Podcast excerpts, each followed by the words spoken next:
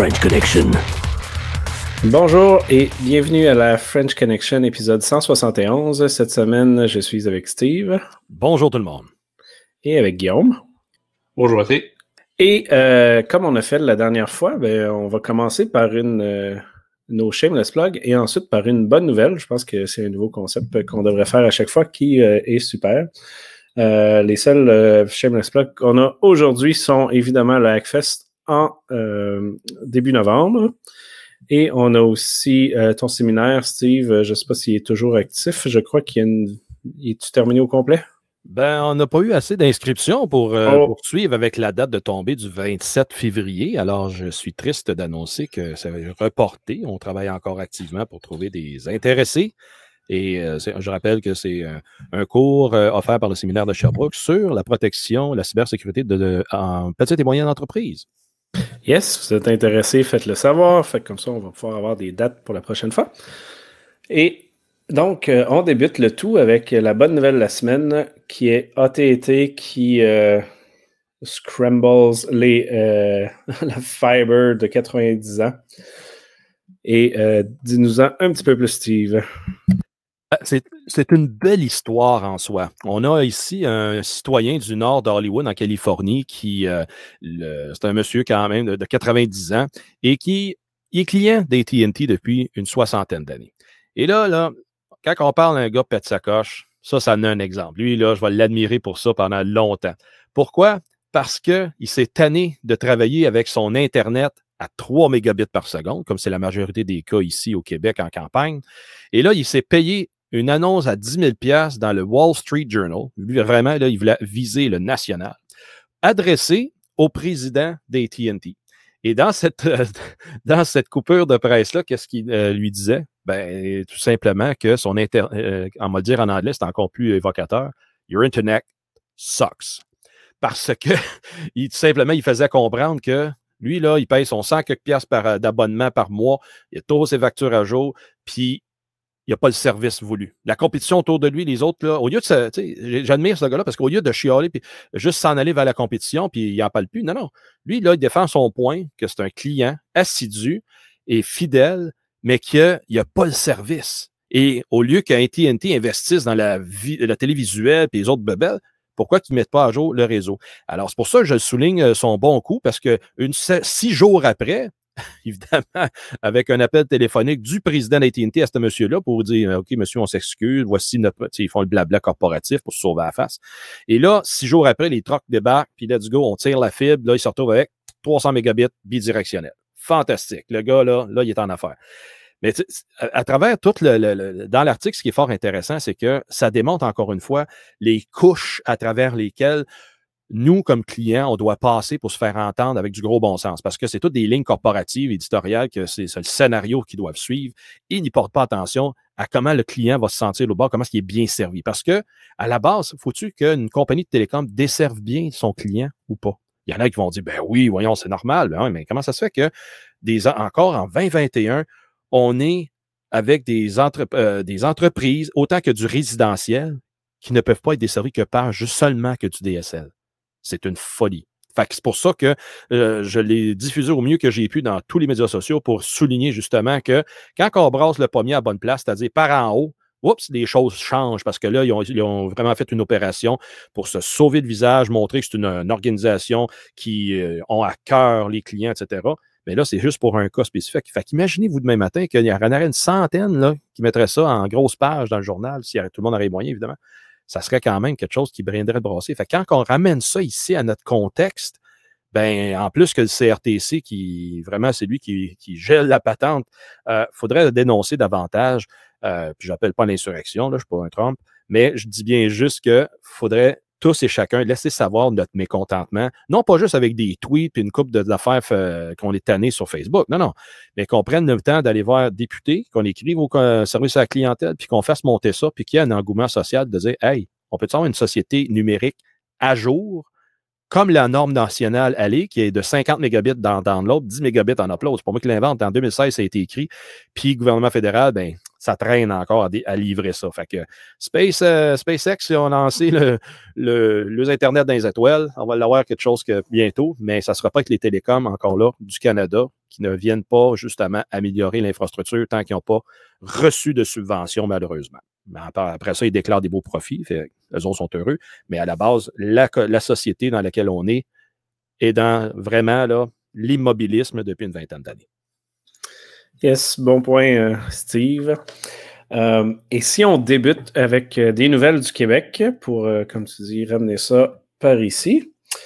Ben, à la fin de la semaine, de cette semaine, donc hier, si on se fie à l'enregistrement d'aujourd'hui, on a eu une panne DNS de Vidéotron. Est-ce qu'on a des détails sur ça? Officiellement, pas de détails. J'ai pu rejoindre le service à la clientèle de, Vidéotron aujourd'hui, euh, nous laissant savoir, évidemment, c'est des détails qui ne laissent pas aller, c'est normal. Mais euh, au fur et à mesure que ça a commencé vers 15h, 13h05, vendredi le 12, euh, panne de DNS, ce qui veut dire un DNS, c'est le gros bottin qui donne l'association de nom d'un nom de site, donc http sécurité.fm, vers son adresse IP. Et les bottins de Vidéotron n'étaient plus disponibles pour offrir ce genre de résolution de nom-là. Alors, euh, dès, euh, puis ça, ça se passait sur Internet et évidemment sur euh, la téléphonie. Et là, à ce moment-là, les gens étaient dans le néant.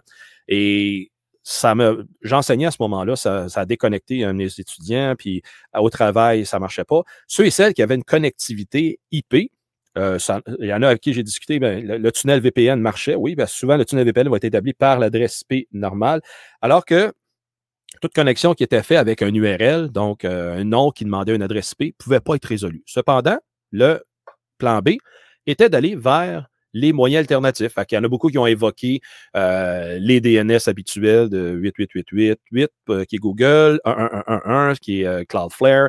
il y a les 44 aussi, puis là, les 9. Euh, autant que moi, je, publicisais vraiment que c'est le moment peut-être de migrer vers le bouclier canadien, parce que ce sont des services DNS euh, entretenus par l'Agence canadienne d'enregistrement d'Internet, euh, parrainés aussi et, appuyés, je devrais dire, par le Centre de cybersécurité, qui rend le tout plus sécuritaire que la, moyenne.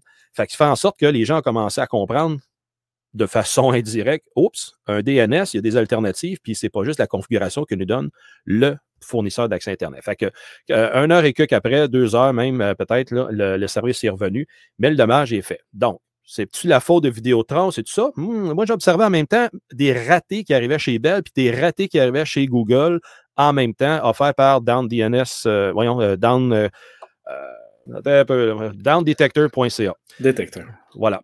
Fait que c'est là qu'il nous, euh, je voyais une corrélation que ben, il y a peut-être des services connexes en arrière-plan qui étaient ensemble euh, avec les fournisseurs, les fournisseurs, de services qui étaient affectés. Fait que ça, j'ai pas vu rien passer. C'est ça qui est ironique. Mais euh, je suis certain qu'il y avait une corrélation quand même parce que c'est pas rare qu'il y a beaucoup d'interdépendance des fournisseurs locaux avec l'extérieur. Donc, chose résolue. Cependant, messieurs, dames, Prenez connaissance, c'est quoi un service DNS? Et oui, quand il arrive des pannes de cette nature-là, qu'on ne sait pas par où que ça commence, mais de, vérifier si on peut mettre un autre DNS dans la configuration de votre appareil ou de votre routeur, euh, redemander une adresse, évidemment, et ça va vous dire peut-être c'est juste ça la panne. Ça peut vous aider.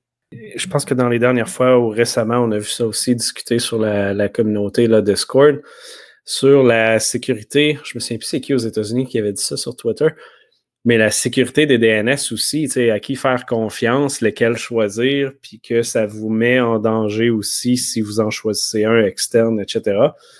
Mais en même temps, si vous en choisissez pas un externe, on se retrouve avec ce qu'on vient de voir là. Donc, euh, pas un sujet facile non plus. Oui, mais Pat, à la quantité de DNS qui existe, c'est improbable aujourd'hui qu'on ne peut pas s'en mettre un backup versus l'autre euh, primaire proche de nous. Mm-hmm. Euh, j'ai déjà réglé le problème d'un client qui, lui, exclusivement vers une compagnie aux États-Unis, il avait un service DNS pourri. Puis la journée, j'y ai changé ça avec un DNS commun du, d'alentour ici. Même, j'ai donné celui de son fournisseur d'accès Internet qui était local ici, qui est juste pour donner le Cogeco ça a changé du tout au tout. Il y avait un temps de réponse de 100 fois plus vite. Fait que, tu sais, c'est des, des, affaires de configuration comme ça, des fois, qu'on peut tester avec d'autres. Il y a d'autres ressources possibles. Euh, c'est là qu'on est aujourd'hui. Yes. Sinon, ben, il y a un curieux message d'alerte euh, qui a eu lieu au Québec, mais avec un événement de Terre-Neuve. Ça ressemble à quoi? Ben là, je vais rester poli, Pat. Euh. je vais juste dire que le système de la sécurité. Il y a quelqu'un à la sécurité publique du Québec euh, ce samedi 13 février qui a décidé d'avertir tout le monde au Québec qu'il y avait un incident euh, à caractère de dérangement civil à Terre-Neuve. Puis ça a donné lieu à une petite discussion en ligne euh, sur, sur Twitter. Et la seule événement qui arrive, parce qu'il y en a qui disaient Oui, oui, oui, parce qu'il doit y avoir une autre éclosion, puis il doit y avoir Hey, j'ai sorti toutes les nouvelles de médicales, puis c'est pas plus différent que qu'est-ce qu'on voit chaque jour ici présentement en province. Fait pourquoi l'exception? La, seule exception aujourd'hui, c'est un problème électoral. Ils ne peuvent pas aller voter en personne. Il faut falloir qu'ils trouvent un moyen alternatif pour amener le vote pour élire le prochain euh, gouvernement provincial. Mais je questionnais et je lance la question même à l'auditoire. Pourquoi se servir d'un système d'alerte euh, pour la province au complet alors que c'est un événement qui arrive dans une autre province? Terre-Neuve en plus, puis Labrador. Ben oui, il y a des communautés qui sont limitrophes avec cette province-là. D'accord, mais avertissez juste cette communauté-là, avertissez pas le, euh, le reste de la province. Et surtout, dans l'avertissement, puis qu'on l'a dans les show notes, ben, il n'y a rien. Ça indique rien. Donc, c'est quoi? C'est une erreur ou bien euh, vous faites juste rapporter quelque chose pour tester la réaction du monde? Hmm, je comprends pas. Celle-là, vraiment m'échappe. Mais en tout cas, c'est pas une façon de faire de dire qu'il se passe quelque chose dans une autre province juste pour refléter ici. Parce que quand il est arrivé la nouvelle variante britannique qui est rentrée à Toronto, euh, on ne l'a jamais su par Québec en alerte. Donc, si c'est rationnel, vous amenez quelque chose qui arrive de Terre-Neuve, puis là, les autres dans les autres provinces, vous ne le dites pas. Comment ça marche votre affaire? Fait que moi, je dis, mm-hmm. il y a sûrement une erreur là-dedans. C'est soit une erreur, soit c'est vraiment mal géré ou très random. Hmm, c'est encore plus épeurant, ça là. On a déjà vu ça dans plusieurs autres trucs au gouvernement, mais il va falloir voir davantage en ce sens. Euh, Guillaume, euh, ça c'est une attaque qui s'est passée et qui a fait beaucoup parler dans les jeux vidéo. Euh, CD Projekt qui a été victime d'une attaque oui, Patrick. Euh, donc, euh, CD Projekt, euh, qui est mieux connu pour la controverse au niveau de son dernier release, Cyberpunk, qui était comparé là, au, Fire Island ou autre grand scam corporatif, donc qui est victime d'un piratage et donc le code source de ses plus grands succès, donc Cyberpunk, Witcher, Gwent et même des, des releases qui n'ont jamais été relâchés au grand public, ont été vendus aux enchères sur le Darknet.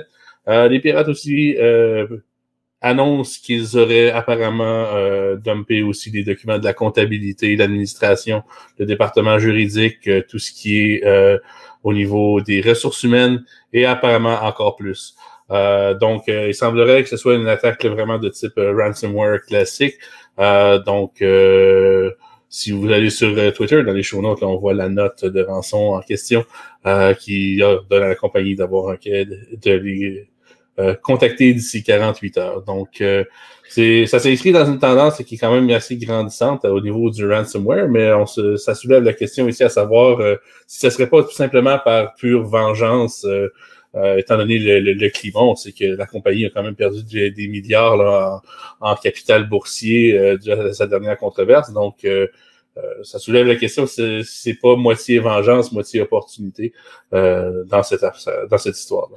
Oui, puis vous irez voir la note qui a été écrite, qui est vraiment weird, que tout le monde dit qu'elle a été écrite par quelqu'un avec soit peu d'expérience ou qui n'est pas en lien avec un ransomware, parce que le mot ransomware n'est pas dedans. Euh, c'est vraiment spécial. Steve, tu voulais ajouter un point? Oui, ça me donne, en écoutant euh, l'histoire, Guillaume, ça me donne l'impression aussi que c'est-tu un écran de fumée généré pour justifier les pertes? Et là, ils vont tous mettre la faute sur une attaque informatique? Ça serait définitivement pas la première fois qu'on sort de la cybersécurité comme écran de fumée. Euh, donc, euh, oui, Steve, moi, ce, ce qui me surprend, c'est que normalement, il y a toujours un toujours une certaine preuve qui est avancée, à savoir, bon, il y a des documents critiques, mm-hmm. un, petit échantillon de documents critiques qui vont être relâchés pour dire, voici vraiment, on a vraiment bien, bien accès.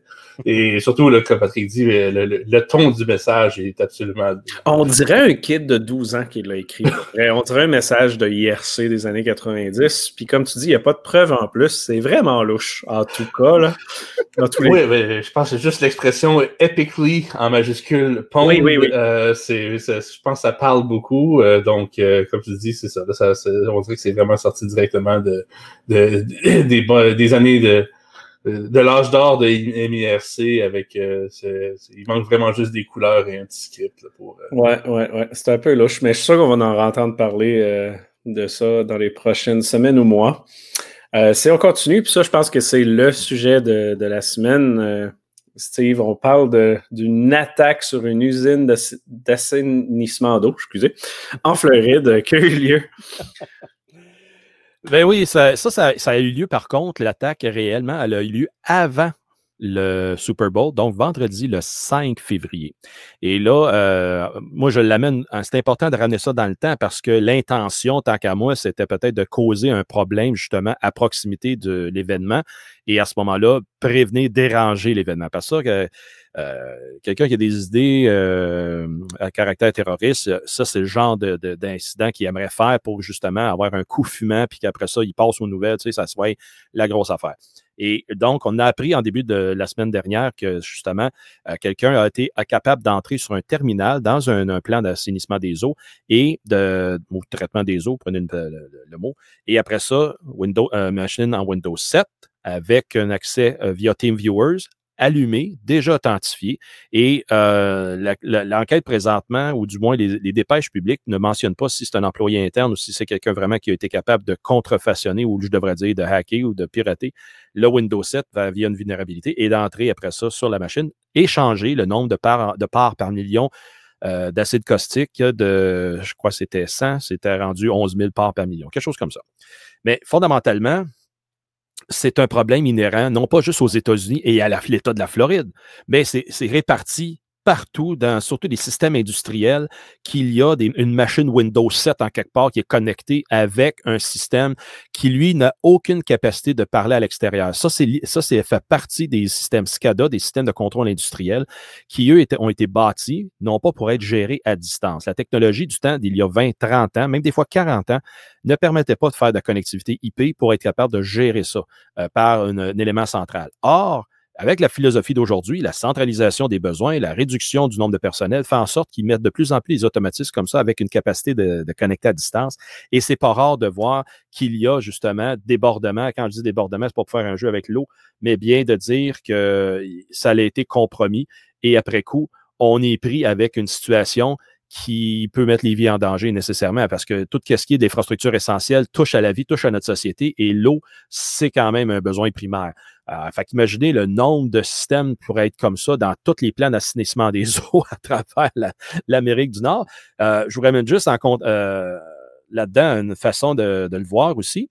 60% des, ben, en tout cas, les Telvent, c'est une compagnie de Calgary que euh, l'unité chinoise 61398 a mis la main sur le code source de toutes les valves qui sont installées pour euh, desservir la soixantaine de pourcents euh, des valves de gaz de gestion de flux comme ça à travers l'Amérique du Nord. Fait que, imaginez demander si jamais une intention d'un État-nation, comme la Chine, juste pour nommer celle-là, viendrait à vouloir justement les picosser sur un réseau de distribution au gaz ou encore une fois euh, assainissement des eaux. Et quand on parle de l'idée d'une État-nation qui s'intéresserait à ça, je fais le parallèle immédiat avec l'Israël, que l'an passé, ça lui est arrivé que l'Iran est venu de, euh, tenter, de saboter justement un plan d'assainissement des eaux en Israël. Et quand il est arrivé l'histoire en Floride, euh, dans l'immédiat qu'ils ont appris, le centre de, de cybersécurité en, en Israël, donc, euh, ils ont tout de suite contacté le FBI, faire part, eux autres, de qu'est-ce qu'ils avaient trouvé, puis essayer de faire une corrélation. Est-ce que c'est vraiment euh, quelqu'un de rogue, autrement dit, d'inconnu, qui a fait le méfait, ou bien ce serait l'État-nation, comme dans ce cas ici d'Israël, avec le même modus operandi, qui aurait eu accès au plan américain? C'est là que ça en est présentement, plus à suivre. Oui, Steve. Euh, une des choses que moi je trouve particulier, par contre, de la façon dont ça a été rapporté, c'est vraiment l'usage assez abusif du terme attaque. Euh, à savoir que, bon, euh, on s'entend que le, système, euh, quand tu regardes l'incident at large, là, il n'y a pas d'air gap. On parle d'un ordinateur qui procède, qui, qui, a un, contrôle critique, qui est directement connecté au web. on parle de TeamViewer qui écoute sur un, sur un port tout nu.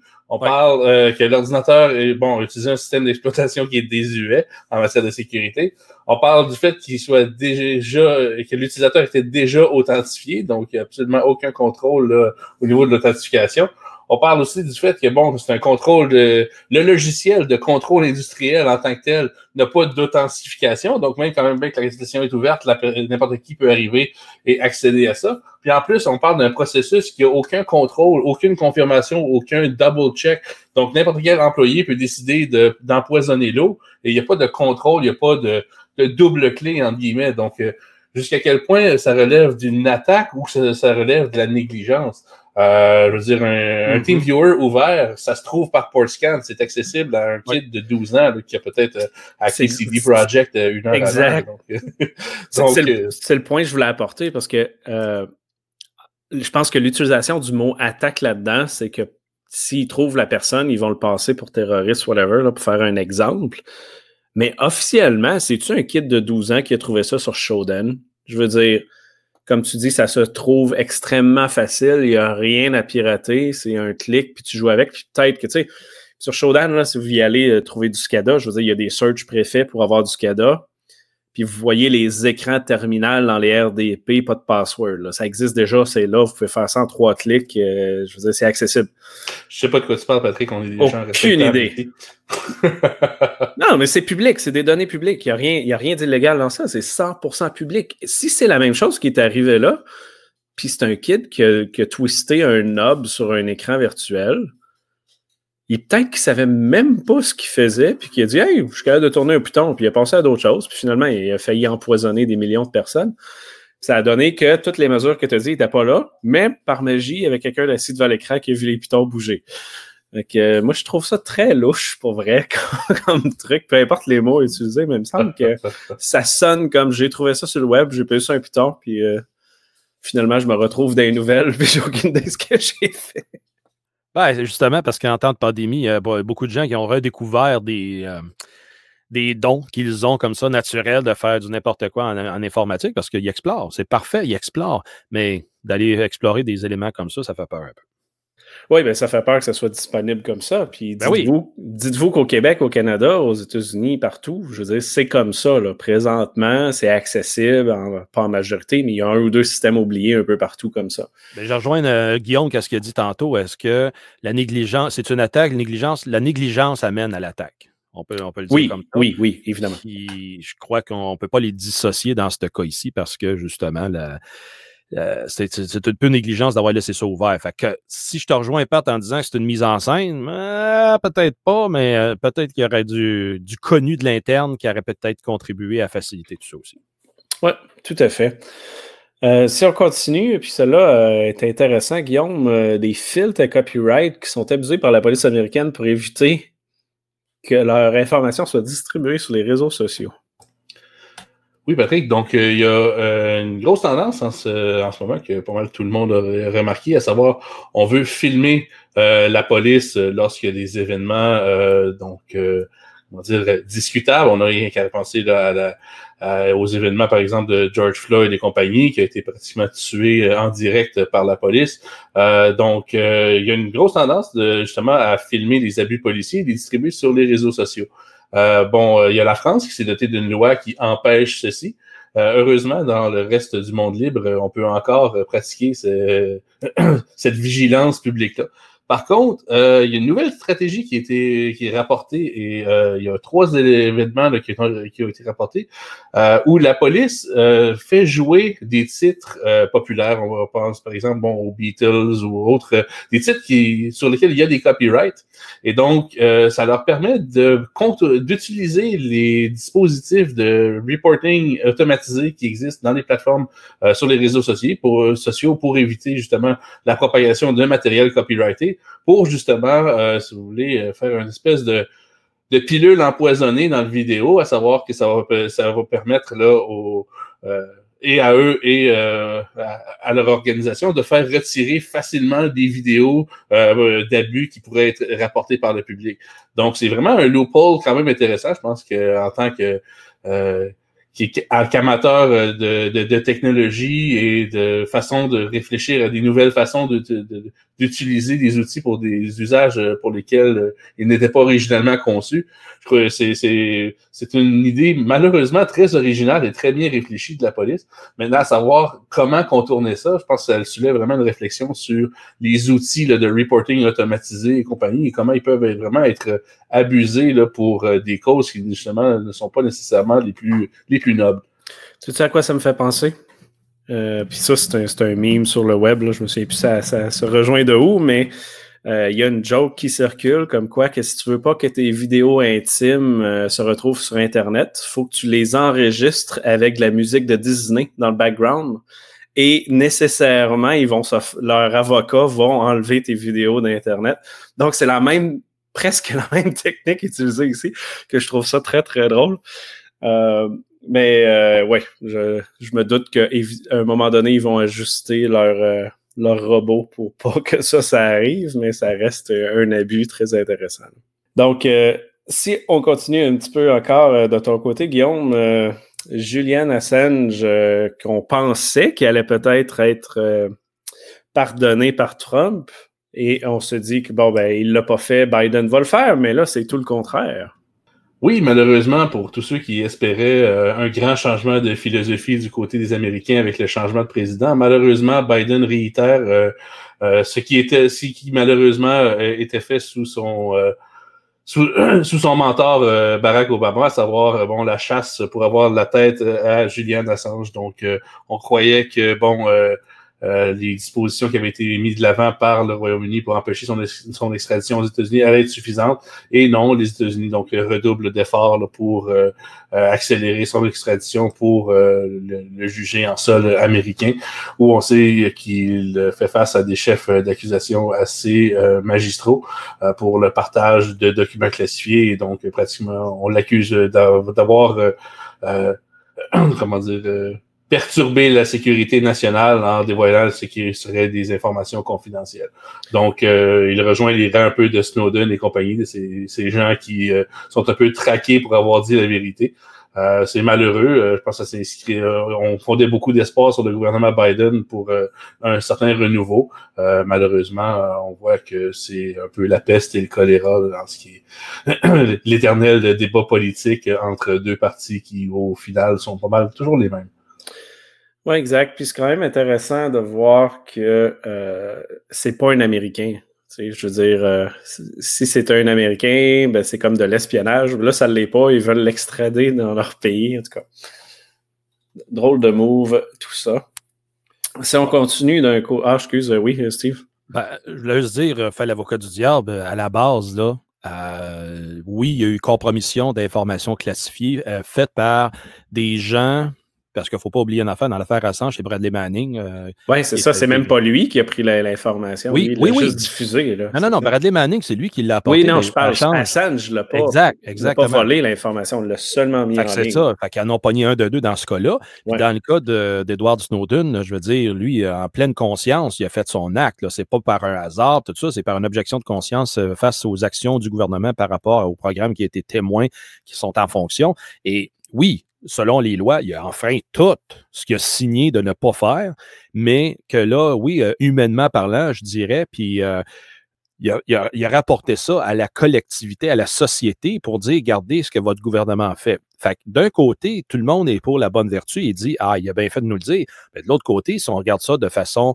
froide et d'un point de vue judiciaire, le gars, il est coupable à, 100% à sa ligne. Oui, mais en même temps, tu sais, quand on parle de légalité et de moralité, la légalité n'égale pas la moralité. Exact. Je veux dire, la, Deuxième Guerre mondiale, tuer des Juifs, c'était légal en, Europe. Là. Fait que, il faut, faut pas y aller dans ce sens-là. c'est pour ça que je pense que Snowden était un bon, un bon step en avant. Mais il est tout seul dans une bataille contre des milliards de dollars de l'industrie américaine et du gouvernement. Fait que pas facile.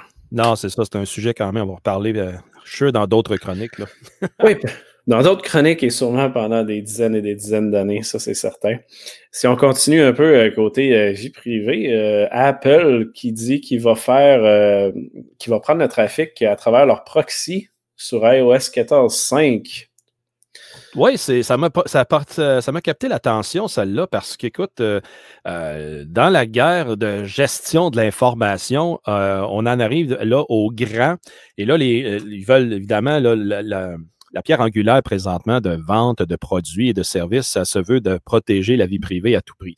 Et là, Apple, ben, depuis quelques années, se, se, lève haut et fort, se dédisant le défenseur de la vie privée de tout le monde, ayant une philosophie des, des produits qui sont au-dessus de tout reproche euh, côté euh, euh, fuite d'informations et protection de la vie privée. Et là, iOS 14.5, euh, encore là pour les appareils les plus récents, pourront à ce moment-là bénéficier de se faire filtrer, autrement dit que les requêtes DNS, en parlant de DNS, vont aller vers Apple et Apple à ce moment-là va anonymiser l'information qui sera pour aller, mettons, chez Google ou ailleurs.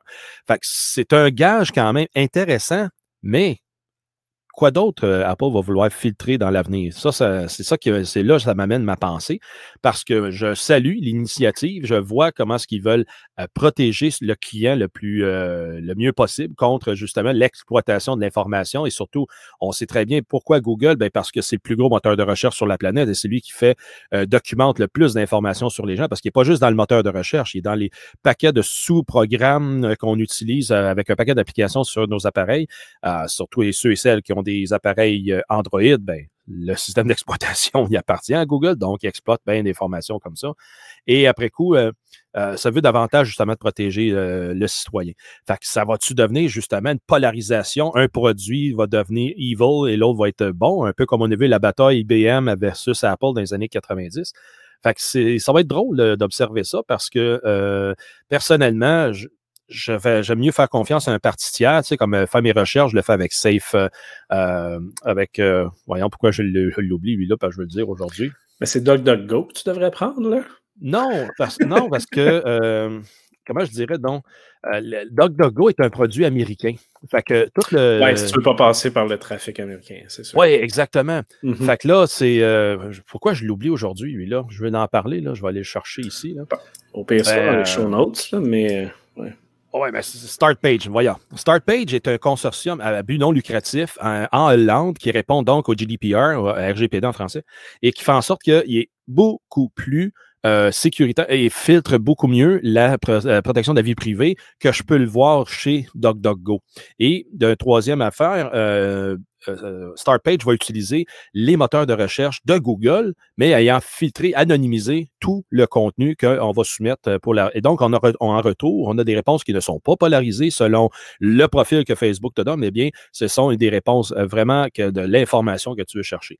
Alors, c'est ça va être fun de comparer justement, comme tu dis, DuckDuckGo, euh, euh, StartPage et euh, la, façon que va le faire à Apple, et voir à ce moment-là jusqu'à quel point la vie privée sera effectivement bien protégée.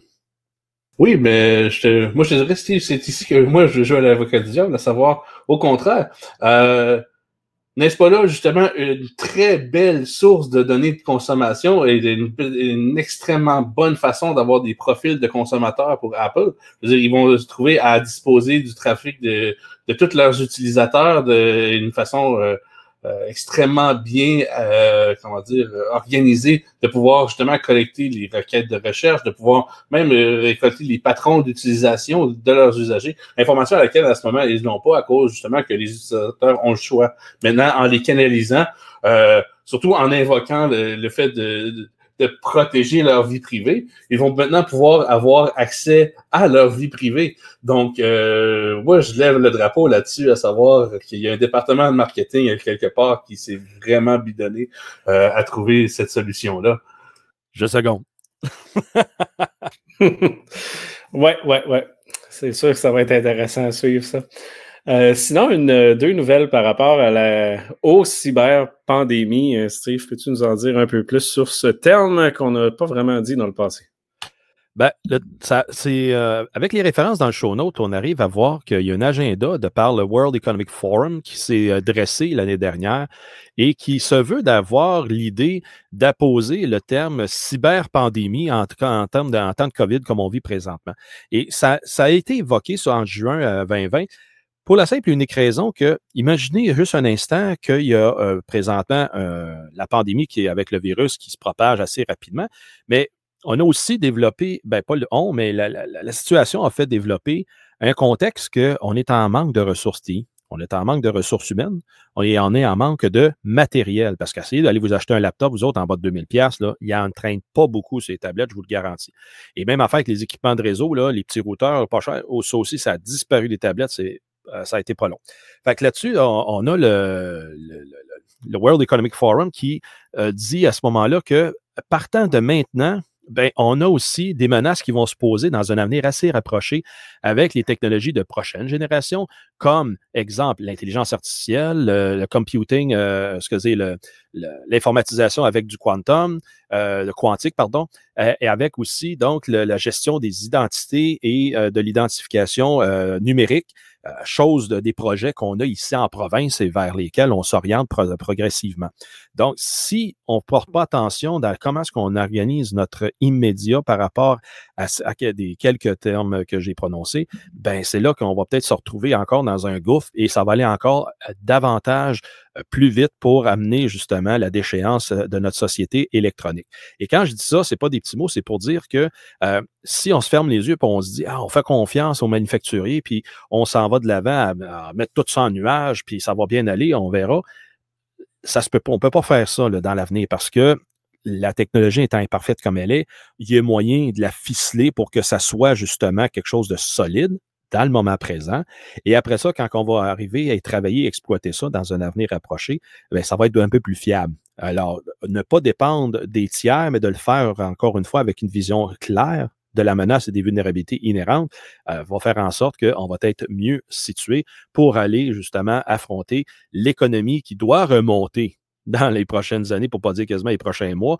Et si on fait ça encore une fois avec euh, les, réflexes et les façons de penser de, du siècle passé, ça n'arrivera pas. C'est là que ça va dérailler, puis on va recommencer, on va être à case zéro. Merci Steve, intéressant. Euh, sur un autre sujet, puis ça, ça a passé extrêmement inaperçu, malgré qu'on en a parlé toute l'année passée ensemble, Steve. Euh, l'application COVID App fédérale vient de changer les règles pour collecter plus d'informations.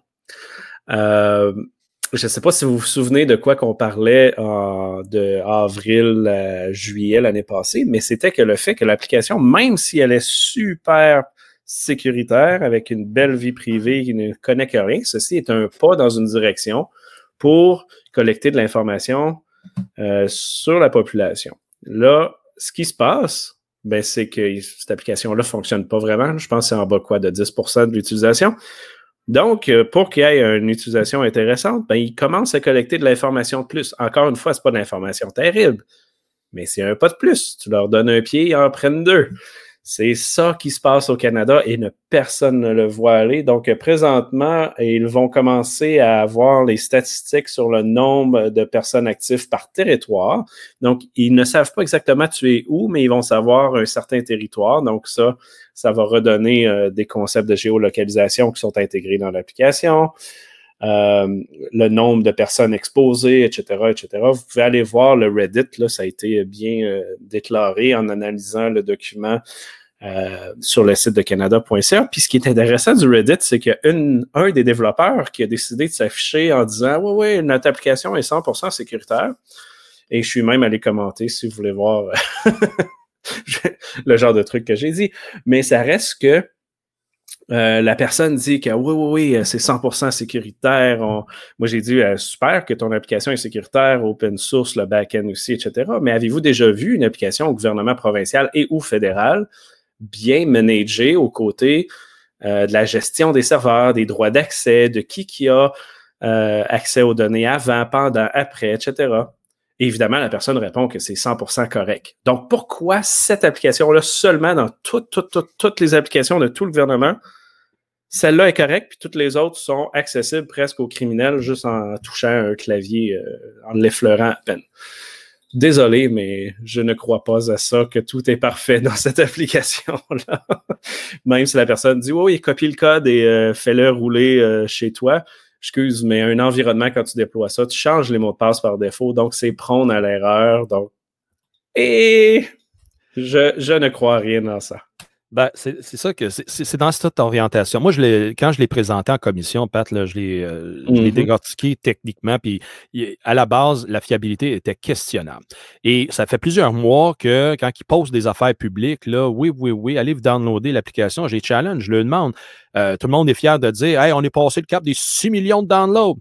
Je lui demande bien simplement OK, mais combien de ces 6 millions-là s'en sert? Ils ne veulent pas dire la vérité sur la quantité d'applications, justement, qui, est, euh, qui est en circulation et qui fonctionne. Tu as amené le chiffre de 10% euh, ça se peut que ça fera peut-être ça. Je n'ai pas vu encore de mise à jour. Il ne montre pas aux grandes nouvelles, surtout pas le premier sinistre, là, quand il fait ses, conférences de presse. Ça, ne dit pas le pourcentage parce que c'est honteux. Il n'y a pas un pays dans le monde, jusqu'encore là, un an après, qui a été capable de dépasser, mais presque un an, euh, le 40 à part les, régimes autoritaires, euh, totalitaires, c'est-à-dire dans certains pays. Eux autres, c'est 98% sinon ils sont en prison, euh, ça va de même. c'est pour ça que c'est louche, là. Puis oui, euh, la population est sceptique, ils ont raison de l'être parce que le message n'est pas clair, parce que autant qu'il y a beaucoup d'agences qui ont validé et qui sont derrière et en, endossent la protection de la vie privée à travers le concept de Google Apple, tant mieux. Et c'est ça qui est, c'est ça que parfait, qui rend l'application parfaite dans le sens qu'elle euh, est acceptable puis que ça, ça, il y a une certaine forme de transparence. Pourquoi j'ai une hésitation à le dire? Mais parce que justement, comme tu as dit, Patrick, la gestion qui est faite euh, par euh, après sur les données reçues, il n'y a toujours pas de transparence qui est démontrée là. Et définitivement, c'est comme moi aussi, j'ai lancé sur, mes, sur mes fils aussi cette semaine. Euh, ça commence avec des petits éléments comme ça. Il y a Singapour, ils le font, puis ils sont rendus à exploiter pleinement l'application. Euh, fait que tu l'as, comme tu dis, tu en donnes juste un petit peu, puis tu le laisses savoir, ah, c'est anodin, c'est pas grave. Ah, ouais. On, on, s'en reparle dans six mois. Il va en avoir davantage. Dans un an et demi, deux ans, il va en avoir d'autres. C'est ça qui est dommage. Euh, Guillaume? Malheureusement. Oui, moi, ce que je trouve particulièrement troublant avec cette application-là, c'était un petit peu ce sentiment de fausse transparence, à savoir que bon, euh, on, la, la, convention de service dit pratiquement bon de leur faire confiance. Euh, on, on, dit qu'on adopte un processus transparent, etc. Donc, on, on release quand même euh, une partie de, de, code source. Qu'on dit voici le, voici le key server, comment, ça fonctionne, etc. Si on voit, il y a à peu près une trentaine de personnes au Canada qui l'ont forké sur GitHub. Donc, euh, on entend que le, la, très grande majorité des Canadiens euh, s'en contrefoutent euh, de, de, ce niveau de détail technique-là. Mais bon, y a-t-il d'autres choses qui viennent piocher dans cette base de données-là? On nous le dit pas. Euh, on, mm-hmm. on, release aussi, bon, euh, d'autres, euh, d'autres codes sources, mais c'est pas ce code source-là qui nous intéresse, c'est le code source qui roule sur mon téléphone. Je veux savoir c'est quoi qui, c'est quoi qui s'appuie, c'est que, comment sont générées les clés, etc., etc. C'est là les détails intéressants. Et pourtant, là, c'est vraiment le néant. Donc, il n'y a pas de, il a pas rien là, au niveau du code applicatif qui est là. S'il faut, si on veut pouvoir jouer dedans, c'est par rétro-ingénierie. Donc, euh, moi, c'est plutôt ça qui me préoccupe, c'est cette fausse transparence-là, ou du moins cette impression de fausse transparence-là. Donc, euh, c'est, c'est, transparent ou tu ne l'es pas, là, c'est pas euh, quelque chose qui peut se faire à, moitié. là-dessus, Guillaume, je me souviens d'avoir lu justement les, la, crypto à l'arrière de ça pour être capable d'amener l'anonymisation des données, puis en même temps, comment est-ce que les clés sont générées. Euh, je, retrouverai le document pour en reparler. Mais, mais ça reste un document, ça reste pas le code source officiel d'Apple ou Google. Exact. Puis ils ont toujours le point. Ben oui, puis ils ont toujours défendu qu'ils le mettraient disponible. Puis je crois qu'il n'a pas été mis disponible. Ça a resté une propriété intellectuelle d'eux autres, de ces deux compagnies-là. Mm-hmm. Il y a eu Sami Kumar, Kamar, euh, whatever, le hacker aux États-Unis, qui a fait le reverse engineering puis qui a prouvé comment ça fonctionne. Mais euh, il a fallu qu'il passe deux semaines à checker euh, cette fonction-là pour voir comment qu'elle se fait. Puis il n'a pas suivi les updates à toutes les mises à jour du iPhone ou des Android. Fait que peut-être ça a peut-être changé. Donc, non, plein de bons points. Puis, j'approuve le concept que oui, ce code source-là n'est pas ouvert mais en même temps, la, config, la gestion des accès, etc., de la, rétention des données, euh, désolé, mais même si la personne me dit qu'il le fait sur, euh, sur Reddit, je veux dire, il n'y a aucune preuve qu'ils ont des processus en place pour faire ça à l'interne, même s'ils sont tous gentils et qu'ils veulent bien faire. C'est pas vrai qu'ils ont du SDLC et des choses comme ça. C'est ça qui est dommage. Donc, euh, à, rediscuter encore une fois, mais je trouvais ça intéressant de parler que le gouvernement prend un pied de plus qui n'est permis. Donc, euh, dernière nouvelle que je, je, ne voulais pas discuter, mais je crois qu'il faut en discuter. Parce que ça vient de Bloomberg. Un retour sur les super micros de 2018. Euh, Guillaume, parle-nous de ça. Oui, merci Patrick. Euh, donc, euh, Bloomberg qui revient à la charge sur euh, une vieille histoire de 2018. donc, l'histoire de SolarWinds qui est rendue un peu pertinent, ou du moins qui a ravivé la flamme de la peur des attaques de chaînes d'approvisionnement.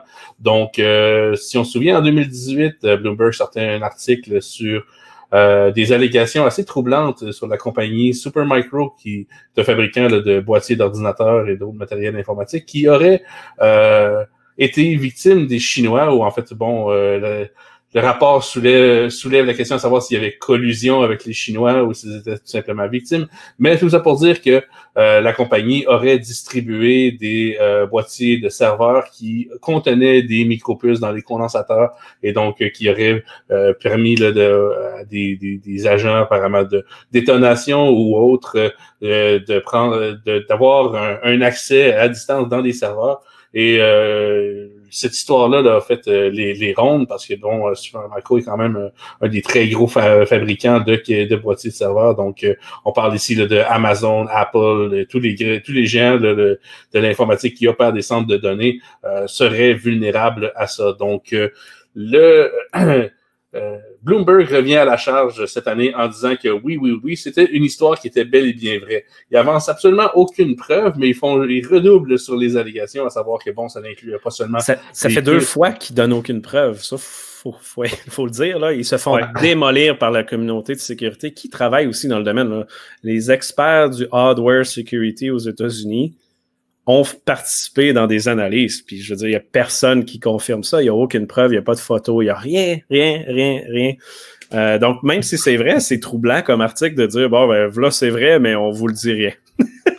oui, exact. Je veux dire, à savoir, euh, bon, euh, les, allégations vont extrêmement loin. On parle ici d'avoir mis des backdoors dans des BIOS et autres. je veux dire, ce sont le genre de technologies qui laissent des traces. Donc, exact. Un euh, backdoor, ça se reverse. Tu prends la petite machine, tu peux exporter le code, ça se trouve, tu peux voir les comportements, etc. Sur le Win, je veux dire, on a le code, là, on, le voit, les exploits, etc. Steve? Ça a été vu avec les portables euh, Lenovo euh, vendus au Pentagone spécifiquement, et c'est pour ça que le, ministère de la Défense américain a banni euh, Lenovo de ses, environnements, parce que ça, ça a été vu, par exemple. Dans le, ça déjà vu. Voilà. Mais, ben, pas, cette histoire-là exactement. De, mode de Super Micro, exact. Et moi aussi, j'ai hâte de voir quelque chose de tangible parce qu'à part les, photos qu'on nous a montrées dans le, premier reportage de quelques années, je veux dire, c'était pas concluant pour dire que ça, ça, là, c'est un backdoor. Ah ouais.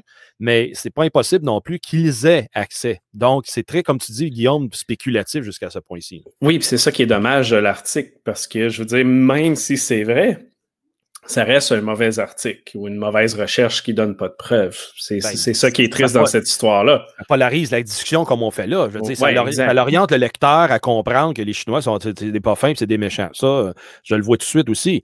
Euh, C'est-tu donc le but de l'article ou bien c'est pour relancer la mm-hmm. discussion au point que la chaîne d'approvisionnement, elle est vraiment vulnérable aux États-Unis côté TI, côté électronique, qu'il faut peut-être relancer une, une, économie électronique locale. Moi, je pense aussi que ça peut servir à cette. Euh, Parce qu'il faut, faut le dire aussi, les, les, la NSA, les États-Unis ont déjà participé dans du supply chain attack pour modifier les boards Cisco et autres. Là. Fait ah On le sait que c'est vrai, mais pourquoi cette histoire-là ressort cette semaine par Bloomberg, again, tout croche. Euh, c'est dommage. Oui, Patrick, puis ça soulève, comme tu dis, ça soulève vraiment toujours la, même question, à savoir pourquoi les pourquoi des experts du domaine de l'infiltration de la supply chain se mettent tout d'un coup à jouer à la vierge offensée. Euh, en plus, ouais. À, déclarer que, oh mon dieu, la supply chain est vulnérable, est vulnérable. Donc, comme tu C'est si vulnérable, ils volent nos trucs. Je suis pas ben content. Ben, parce qu'ils veulent se protéger un petit peu, parce que regarde, là, comment est-ce qu'ils ont de l'air fou, le gouvernement américain au complet, avec l'histoire de SolarWinds ceux et celles qui, nous promulguent comment se protéger, comment appliquer la cybersécurité au quotidien, se sont eux-mêmes fait, fait varloper. Fait que, ouais. Je suis pas surpris, moi, que ça sort pour dire justement, regardez, regardez eux autres aussi, là, ça lui est arrivé de main. autrement dit, pour détourner l'attention puis d'inclure que d'autres situations sont, eux autres aussi sont pareilles à qu'est-ce que les autres ont subi. Fait c'est un blind game, tout simplement, qui a été chiffré. Ça, sonne politique un peu, je pense que tu as raison. Puis, euh, même pour en rajouter un peu sur SolarWind, euh, je pense que c'est FireEye ou je me souviens plus quelle compagnie qui a trouvé d'autres vulnérabilités dans leur système qui n'ont pas été, utilisées dans l'attaque, mais ils ont démontré que SolarWind, c'était 0, 0, 0 côté sécurité. Euh, donc, Palo Alto, d'ailleurs. Palo Alto, excuse. Donc, très drôle, mais très triste parce que c'est un produit qui est utilisé partout. Donc, ça prouve encore une fois, euh, coordonnées mal chaussées en maudit, parce que tu travailles en sécurité, tu offres des produits de sécurité, tu n'as aucun processus de sécurité. Les, vulnérabilités qu'ils ont trouvées, c'est des, bases de données du logiciel qui n'avaient pas de mot de passe, qui étaient accessibles, qui, permettent de faire du, euh, des RCE, là, takeover euh, full admin sur la machine. Donc, plutôt mauvais, mais euh, c'est ça.